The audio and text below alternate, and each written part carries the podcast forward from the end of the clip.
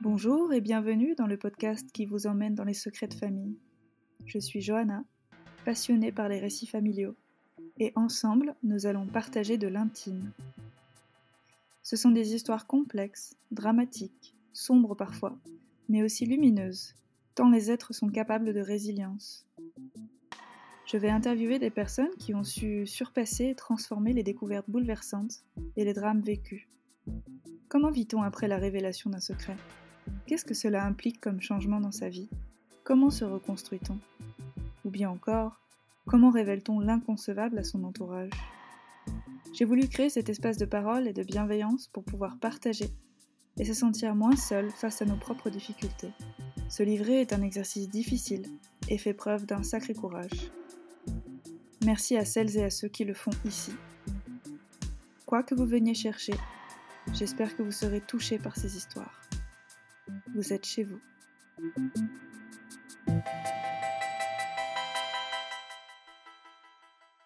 Un secret de famille, c'est en général quelque chose qui a sciemment été tu et caché. Souvent dans la croyance et le but de protéger les autres. La plupart du temps parce que c'était trop dur à accepter.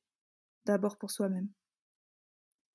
Ne pas connaître ses origines familiales peut être ressenti comme un secret. Même si parfois, nos parents, nos ancêtres, n'ont juste pas pensé que raconter était important. Or, se construire sans connaître son histoire familiale peut être difficile. C'est le cas de mon invité du jour. Il avait trop peu de réponses dans son enfance, et il a cherché à en savoir plus en grandissant, afin d'affiner son identité. Je vous laisse en compagnie de Damien, qui nous livre son histoire avec beaucoup de pudeur. Je suis l'aîné d'une fratrie de quatre. Mes parents euh, ont été aimants hein, quand j'étais petit. Mais euh, voilà, je pense que j'étais un enfant assez anxieux, euh, une enfance plutôt voilà de famille nombreuse, d'un milieu très populaire, hein, parce que mon père était maçon à l'époque et ma mère auxiliaire puricultrice. donc on vivait dans une maison de ville à Saint-Nazaire en Loire-Atlantique. Et euh, voilà, une, enfance euh, avec mes frères et sœurs que j'ai vu grandir, euh, que j'ai vu arriver et grandir forcément. Et puis des parents, un climat familial à la fois aimant mais à la fois dur aussi. mes parents ayant eu des histoires assez complexes, pas forcément simples. Et donc, ben, forcément, ils ont fait ce qu'ils ont, ce qu'ils ont pu. Mais moi, en plus étant l'aîné, j'ai un peu essuyer les plâtres, on va dire, de, de, la fratrie, quoi. Et, j'étais un peu le premier euh, sur lequel ils ont essayé de, de jouer leur rôle de, parents avec ce qu'ils étaient, leurs qualités et leurs défauts. Ben, en fait, euh, assez rapidement, euh, j'ai eu des questions sur, sur mes, aïeux, sur mon histoire familiale.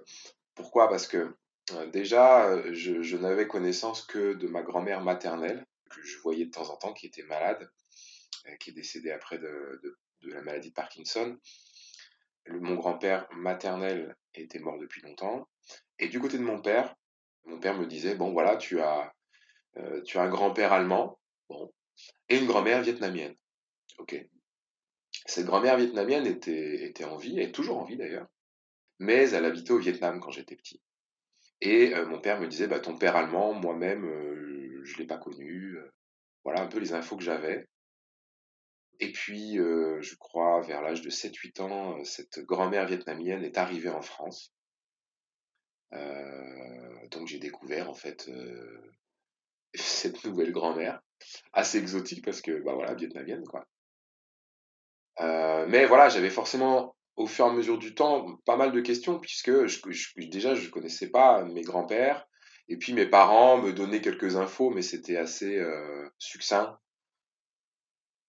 je crois que j'ai commencé à m'interroger sur euh, mon grand-père euh, à 7-8 ans. Bon, aujourd'hui j'en ai 42. Mon père, il racontait volontiers, euh, il a toujours raconté volontiers une certaine partie de sa vie. lui, il est, il est né au Vietnam en 1952, donc d'un père allemand et de sa mère vietnamienne. Il est parti du Vietnam vers la France à l'âge de 8 ans Et donc après, il a grandi en France. Il a été envoyé par sa mère.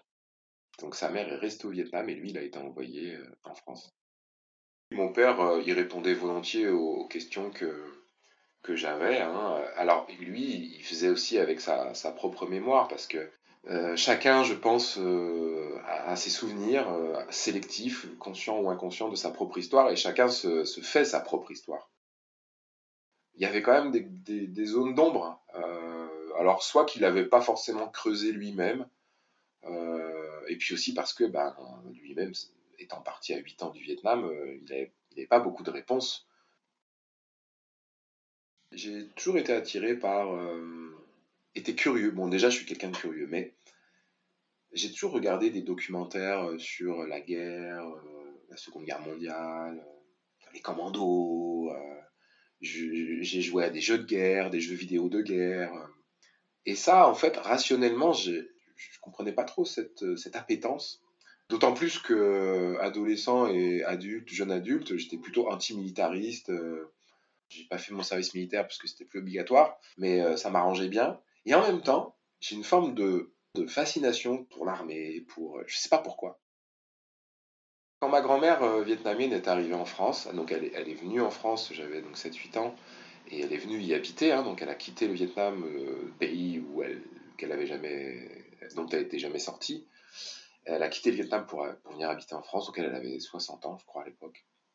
Quand elle est arrivée, mon père, ma mère lui ont posé beaucoup de questions euh, sur euh, bah, le, Vietnam, ce qui s'était passé quand mon père était petit, tout ça. Et ma grand-mère a, fait un blocage direct. C'est-à-dire que euh, c'était très compliqué en fait l'entrée en matière parce que mon père n'avait pas vu sa mère depuis 25 ans. Elle est arrivée 25 ans après l'avoir envoyée en France. Et donc forcément, mon père avait beaucoup de questions sur sa propre enfance, sur tout ça. Sur le coup, on n'a pas trop compris. Et en fait, moi, j'ai assez vite réalisé que à l'époque, en temps de guerre, euh, on fait des choix euh, qui, sont, qui sont sans doute liés à une forme de survie, et on n'a pas forcément envie de raconter ou de justifier ces choix-là 25 euh, ou 30 ans ou 40 ans après. quoi. peut-être de peur d'être jugé, peut-être aussi parce que ça, ça ravive chez elle des souvenirs douloureux, hein, parce que avoir vécu au Vietnam pendant la guerre d'Indochine, puis pendant la guerre du Vietnam, ça devait pas être une partie de plaisir. Surtout que ma grand-mère faisait partie du camp des vaincus, puisqu'elle, elle est du Vietnam Sud. Quand le Viet a gagné, ils ont, ils ont envahi le Sud, et donc euh, bah, tous ceux qui avaient, entre guillemets, collaboré avec euh, les Français à l'époque, puis les, Américains, ils ont, ils ont pris cher, quoi. Hein. Voilà, je pense que ça réveillait chez elle des souvenirs vraiment douloureux, donc elle n'a elle a pas voulu répondre à toutes ces questions. Moi, une des questions qui m'est arrivée ensuite, c'est Attends, parce que quand j'étais petit, on me disait ton grand-père est allemand, euh, il a connu ta mère au Vietnam et ils ont fait ton père, voilà. Ok, puis après je me suis dit, attends, mais qu'est-ce qu'un Allemand faisait en Indochine à cette époque-là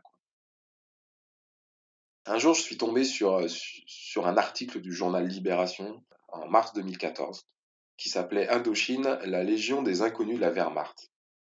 Euh, un peu par hasard, je tombe là-dessus. Et je lis l'article, donc c'était un article sur, euh, à propos d'un doctorant, je crois, qui avait écrit, qui a écrit un livre qui s'appelle L'ennemi utile, et qui expliquait en fait comment la Légion étrangère a recruté massivement à la fin de la Seconde Guerre mondiale des Allemands pour les envoyer en Indochine. Et donc là, quand j'ai lu cet article de journal, du coup j'ai acheté le livre dans la foulée, qui explique très bien que euh, à la sortie de la Seconde Guerre mondiale, la France euh, savait qu'elle allait devoir envoyer un corps expéditionnaire en Indochine parce que ça commençait à chauffer là-bas. En parallèle, ben, l'armée allemande vaincue était au chômage, donc il y avait plein de soldats allemands euh, qui ne savaient pas quoi faire d'autre que la guerre, mais qui étaient au chômage, puisque l'armistice a été signé. Et donc la Légion étrangère euh, française a recruté massivement euh, l'ancien ennemi, puisqu'il était formé pour l'envoyer via la Légion étrangère se battre en Indochine. En Indochine, il y a 70 000 légionnaires qui ont été envoyés. Je crois qu'il y a 30 ou 40% d'Allemands, en fait. Donc il y a des milliers d'Allemands qui se sont battus au nom de la France en Indochine. En faisant un petit, peu ces, recherches, donc j'ai compris que mon grand-père avait été légionnaire. Il a sans doute été dans l'armée allemande pendant la Seconde Guerre mondiale. ça te calme aussi quand tu réalises. Tu te dis, bon, euh, l'armée allemande, c'était pas tous des nazis, etc. Mais enfin, quand même, ça calme un peu, quoi. Un peu dans la même période, j'habitais en coloc à l'époque, et puis euh, on fait le premier de l'an. Dans le groupe d'amis, euh, ce soir-là, il y avait, un légionnaire, parce que euh, moi j'habite à, Avignon, et, dans la région, il y a, des bases de légionnaires. On passe ce réveillon du 31 décembre avec des potes, on fait la fête, et il y avait ce légionnaire, je discute avec lui, je dis, mais si je veux avoir des infos sur, mon grand-père qui était légionnaire, comment je dois faire? Il me fait, bon, bah, t'écris une lettre au centre d'Aubagne, parce que Aubagne, c'est un peu la maison mère des légionnaires. Et puis, bah, tu auras sans doute des infos sur ton grand-père. J'ai écrit une lettre euh, au centre d'Aubagne en expliquant que voilà, j'étais le petit-fils d'un ancien légionnaire, donc j'ai donné un peu les infos que j'avais. Et ils m'ont renvoyé une photocopie couleur de son dossier militaire. Et là, bah, j'ai eu plein d'infos, c'est-à-dire que des infos très précises, hein, parce qu'un dossier militaire, c'est bien évidemment très précis. Et donc j'ai eu des infos sur euh, à quelle date euh, il, a signé pour 5 ans à la Légion, c'était en 45, à quelle date euh, il a embarqué à Marseille, à quelle date il est arrivé à Bizerte en Tunisie, puis après à quelle date il est arrivé en Indochine? Du coup ça m'a un peu expliqué, lui, son parcours militaire en tout cas, ce qu'il a fait entre 45 et 52 quoi. Je sais qu'il est né le, le 28 octobre 1925 à Oberlieblar, qui serait, enfin, qui est en Allemagne. Je sais pas vraiment où, c'est près de Cologne, je crois. Et je sais qu'il a été engagé volontaire euh, dans la Légion le 5 novembre 1945. Il a embarqué euh, presque dans la foulée, hein, le 31 décembre 1945. Il a débarqué à Bizerte. Après, il, est parti pour euh, l'Indochine. Donc, il est arrivé en mars 1946. Et là, bon, grosso modo, il a, il a fait quelques allers-retours avec l'Afrique quand même. Il a été un petit peu en Algérie et un petit peu en Tunisie, mais il a passé euh, le plus clair de son temps euh, en Indochine. C'est dans cette période où il rencontre ma grand-mère. Ils font ensemble trois enfants. Mon grand-père a quitté l'Indochine en février 1952 et mon père est né en juin de la même année. Mon grand-père a quitté l'Indochine parce que bon, il était militaire, hein, donc il, avait peut-être été muté ou je sais pas comment comment ça se passe, mais et il a quitté euh, ma grand-mère euh, qui était enceinte euh, du troisième et le troisième c'était mon père. Ils se sont jamais revus puisque si je suis le dossier militaire de mon grand-père, donc il a été un peu en Afrique et puis après très rapidement il est en 1952, donc en mars, il a il a quitté la Légion et il est parti en Allemagne donc nous, ce qu'on sait, c'est qu'il aurait refait sa vie en Allemagne. Ma grand-mère, elle souhaite, elle souhaite pas du tout en parler. Moi, j'ai déjà essayé de lui poser des questions sur Edmund, parce que c'était son, prénom. Elle m'a fait comprendre que ça faisait 50 ans, que le passé, c'est le passé. De voir euh, son compagnon, père de ses trois enfants, euh, partir et pour toujours, je pense que ça a dû être, euh, horrible pour elle. Enfin, je comprends qu'elle ne veuille pas forcément en reparler. Moi, j'ai des photos de mon grand-père et de ma grand-mère quand ils étaient jeunes. Euh, bah, la photo, je sais pas, ils, ont l'air amoureux, tous les deux, ils sont là, ils ont fait trois enfants. Donc, je pense qu'il y a eu de l'amour entre eux. Ensuite, ma grand-mère a eu deux autres enfants avec euh, un autre homme. Donc, du coup, il y a une fratrie de cinq en tout. Et euh, effectivement, c'est ma grand-mère qui s'occupait d'eux.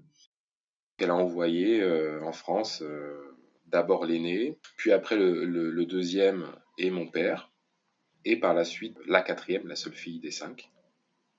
Et le dernier a souhaité euh, rester euh, au Vietnam. Donc j'ai toujours un, oncle au Vietnam. Et elle, euh, donc dans les années 80, elle a fait le choix de, venir en France.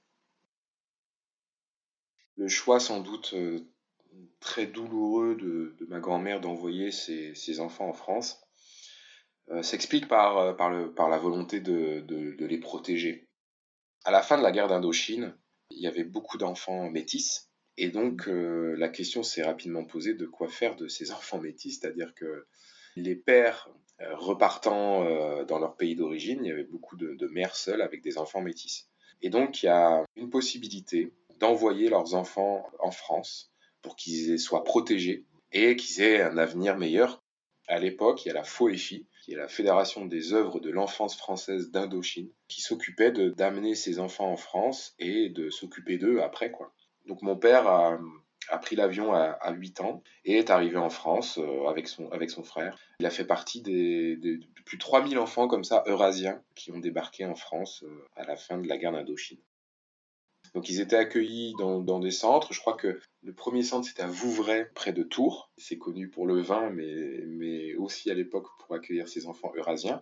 Puis après, les enfants étaient répartis dans des, dans des foyers de l'enfance un peu partout en France. Et mon père, lui, donc, s'est retrouvé euh, à Aspect, qui est un petit village pyrénéen, dans un foyer de l'enfance, hein, une MEX, une maison d'enfants à caractère social.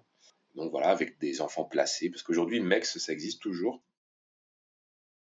Le frère aîné de mon père, le numéro 1, était, était parti avant, donc il était ailleurs. Et euh, mon père euh, a été euh, en foyer avec son frère aîné, le, numéro 2. Les, services sociaux à l'époque avaient été vigilants à ce que les deux soient ensemble, ce qui a été plutôt bénéfique pour mon père, puisqu'il avait, il avait du soutien avec son, son grand frère. Il faut imaginer ce déracinement les enfants sont projetés, envoyés par leur mère qui leur dira Ouais, mais en France, tu verras, ce sera génial. Les gens mangent plein de poulet. Euh. Enfin voilà, c'était une manière d'essayer de, de, le convaincre que ça allait être mieux en France. Et, mon père est arrivé avec son frère. Ils avaient interdiction de parler le vietnamien à l'école parce qu'il fallait qu'ils parlent français. Donc du coup, mon père ne parle plus vietnamien. Il a oublié le vietnamien.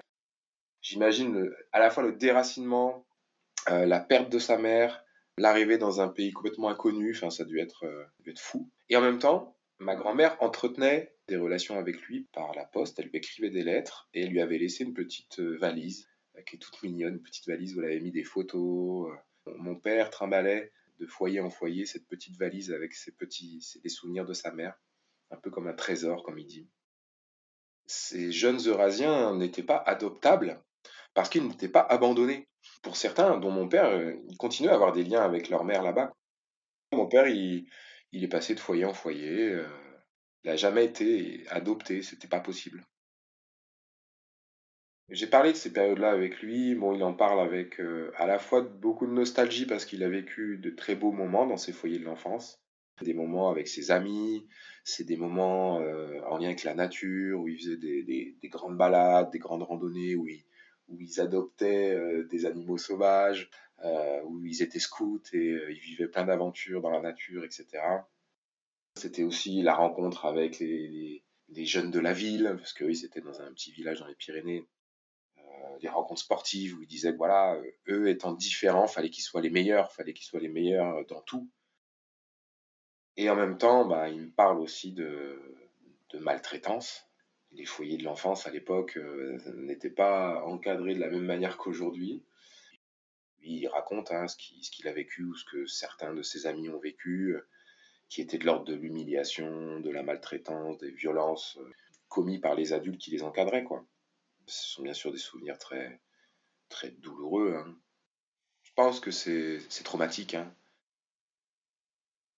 L'arrivée de ma grand-mère, quand j'étais, petit, c'était, un, événement extraordinaire.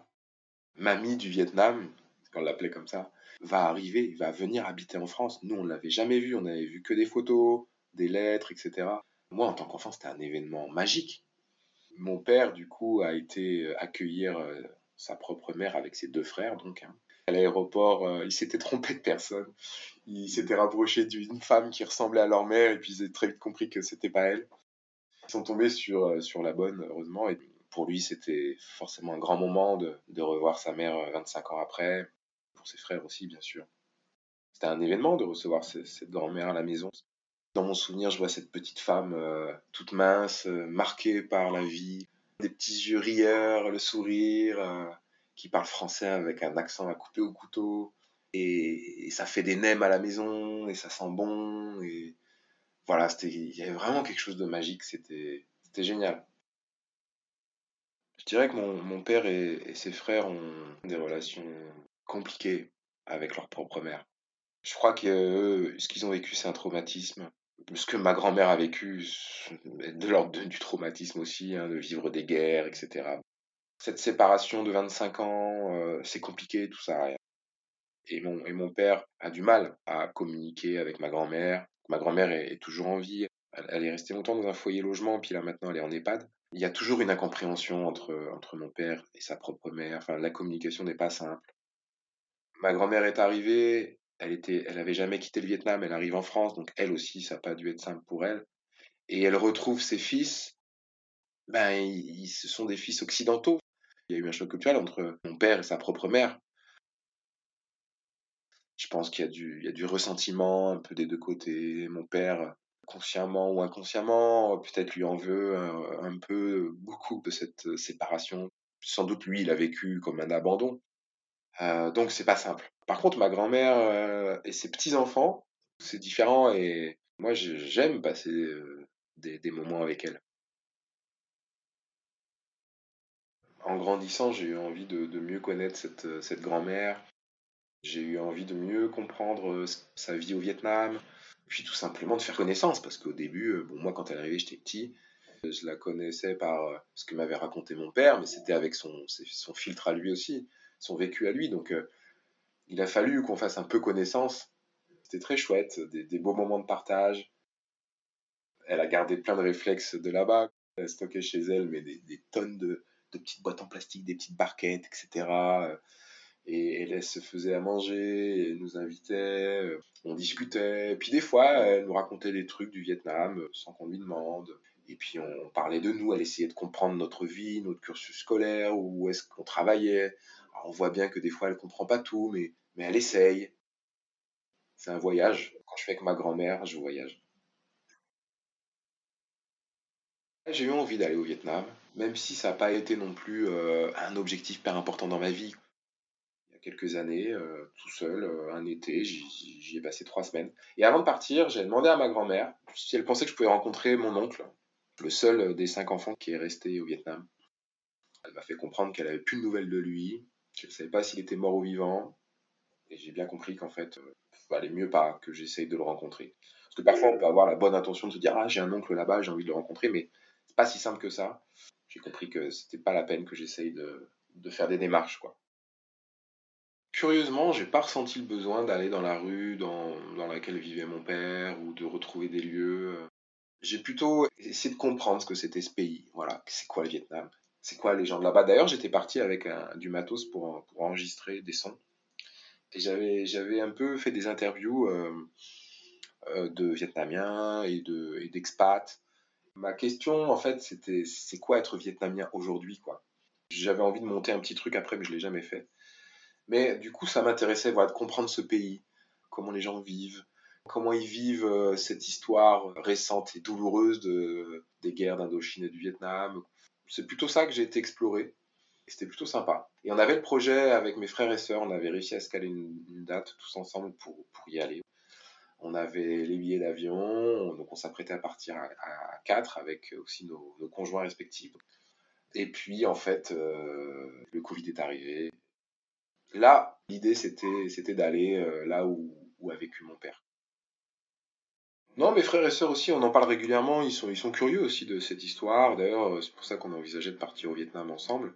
Je vois bien qu'on on, s'intéresse chacun à notre manière, on va dire, à, cette histoire euh, familiale qui est plutôt, euh, j'allais dire, à la fois atypique et à la fois ordinaire dans le monde, dans le monde dans lequel on vit. Parce que, ok, mon père est né à l'étranger, il y a son histoire personnelle s'imbrique avec la grande histoire et les guerres, etc. Mais, mais finalement, c'est, c'est le cas de beaucoup de familles dans le monde c'est à la fois une histoire singulière et en même temps une histoire universelle, quoi.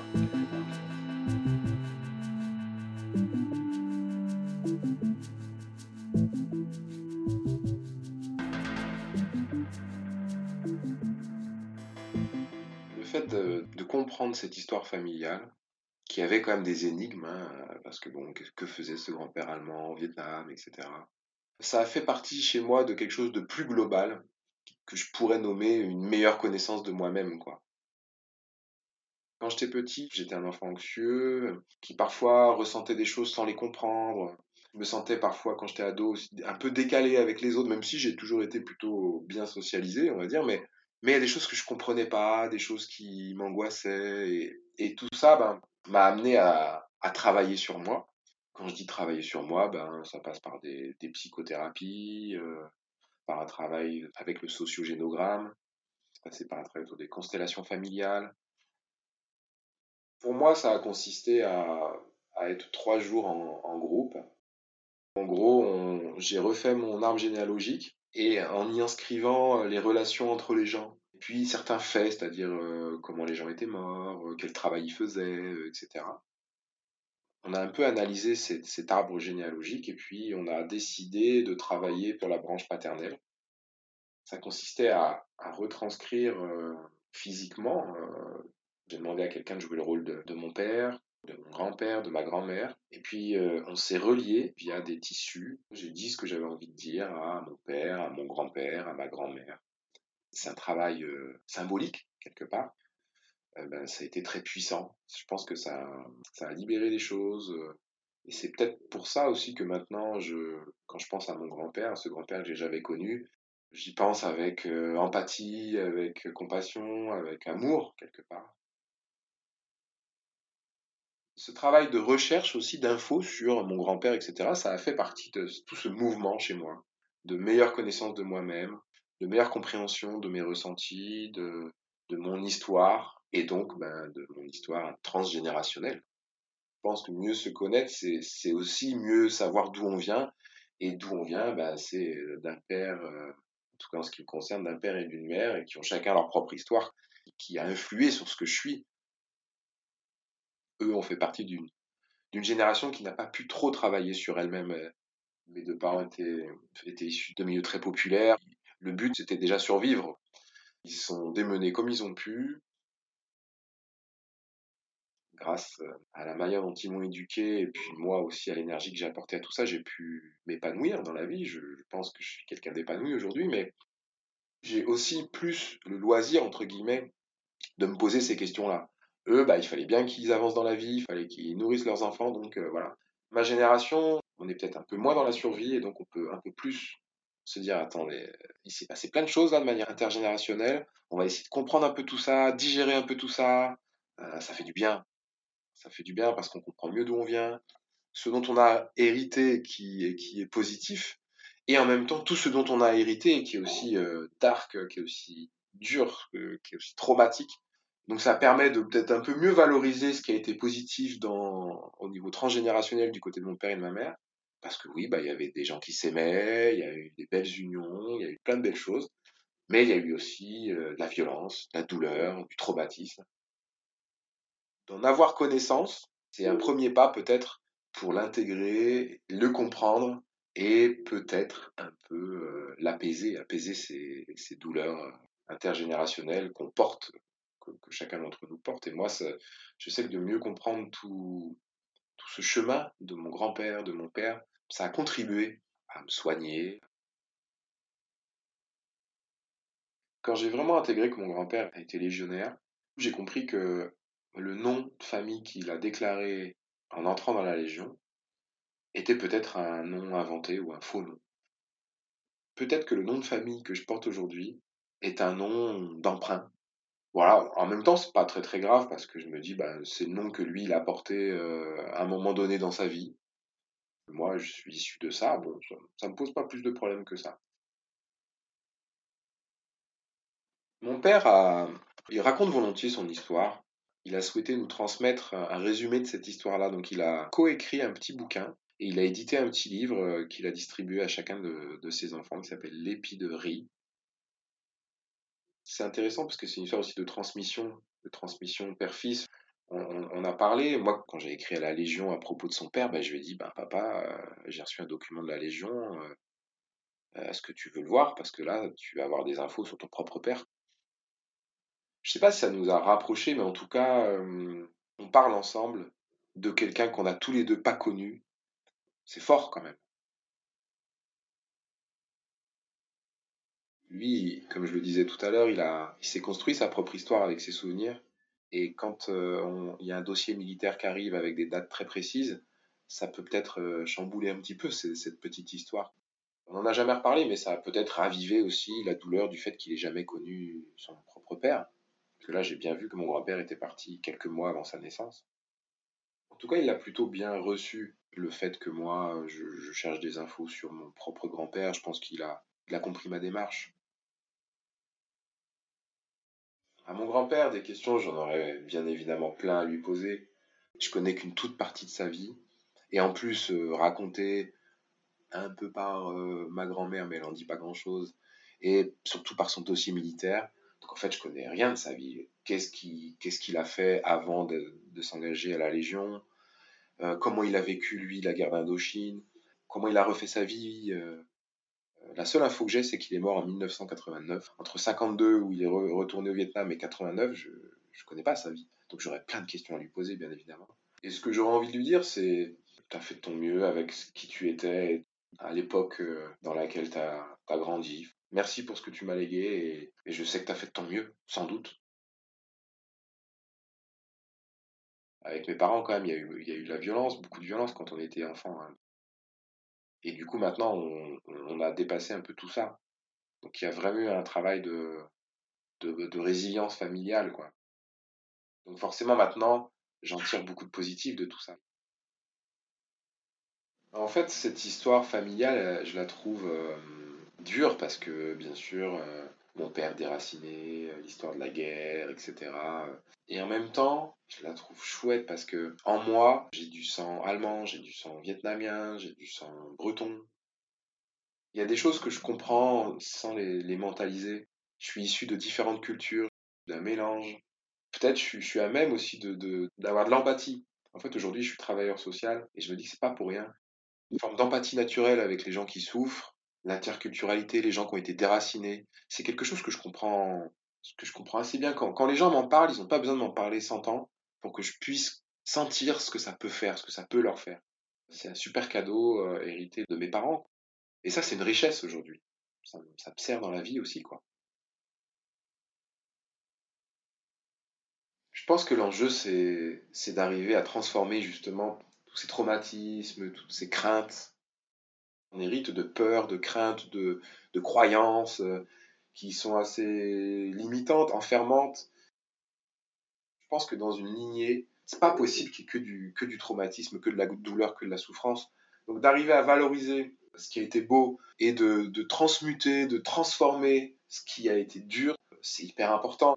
C'est du travail. Moi, ça m'a coûté, ça me coûte toujours, hein, parce qu'il n'y a pas d'arrivée, c'est le travail d'une vie.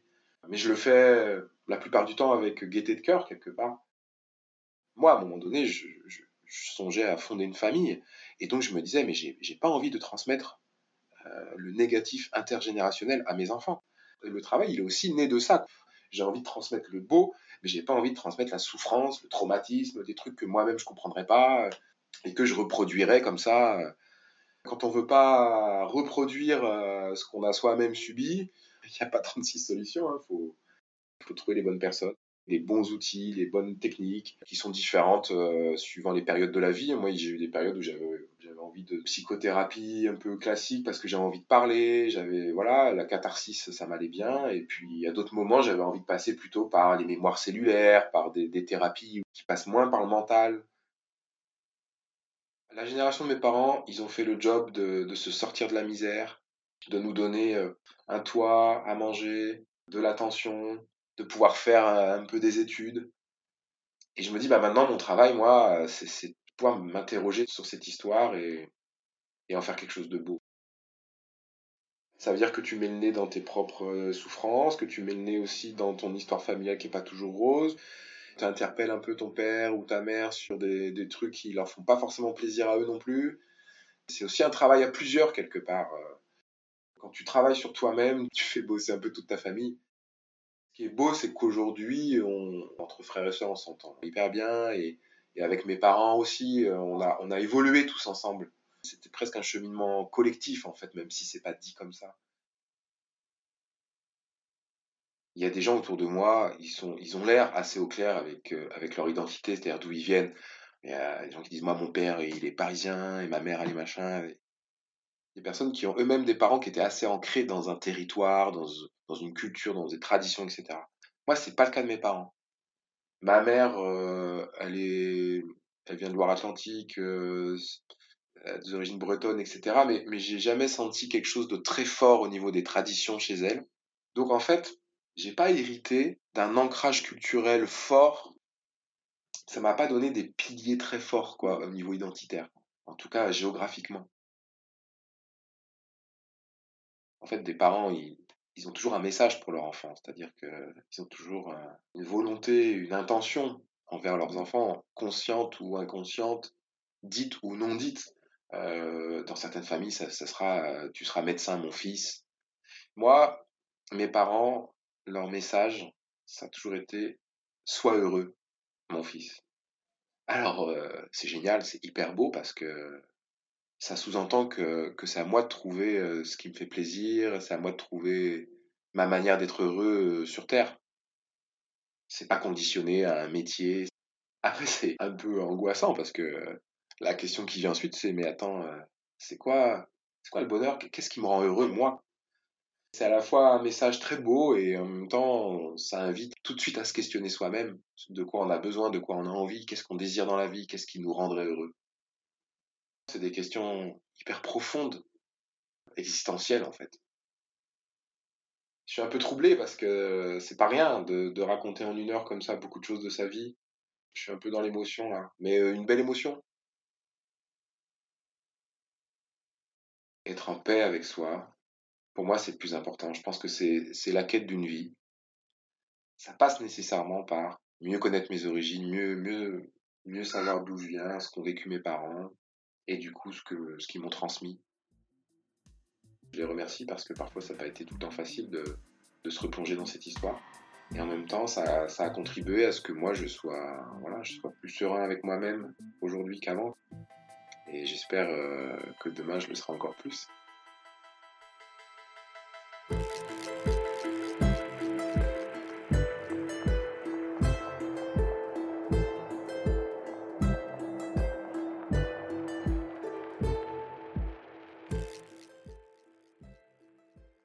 C'était le premier épisode de Secret de famille. Si vous avez aimé, n'hésitez pas à en parler autour de vous. Si cela peut aider ne serait-ce qu'une seule personne, le pari sera gagné. Vous pouvez aussi suivre la page secret.defamille sur Facebook ou Instagram pour avoir accès à plus de contenu, ainsi qu'à des témoignages écrits. N'hésitez pas à venir me parler pour me donner vos impressions, je serai toujours disponible pour cela. À bientôt!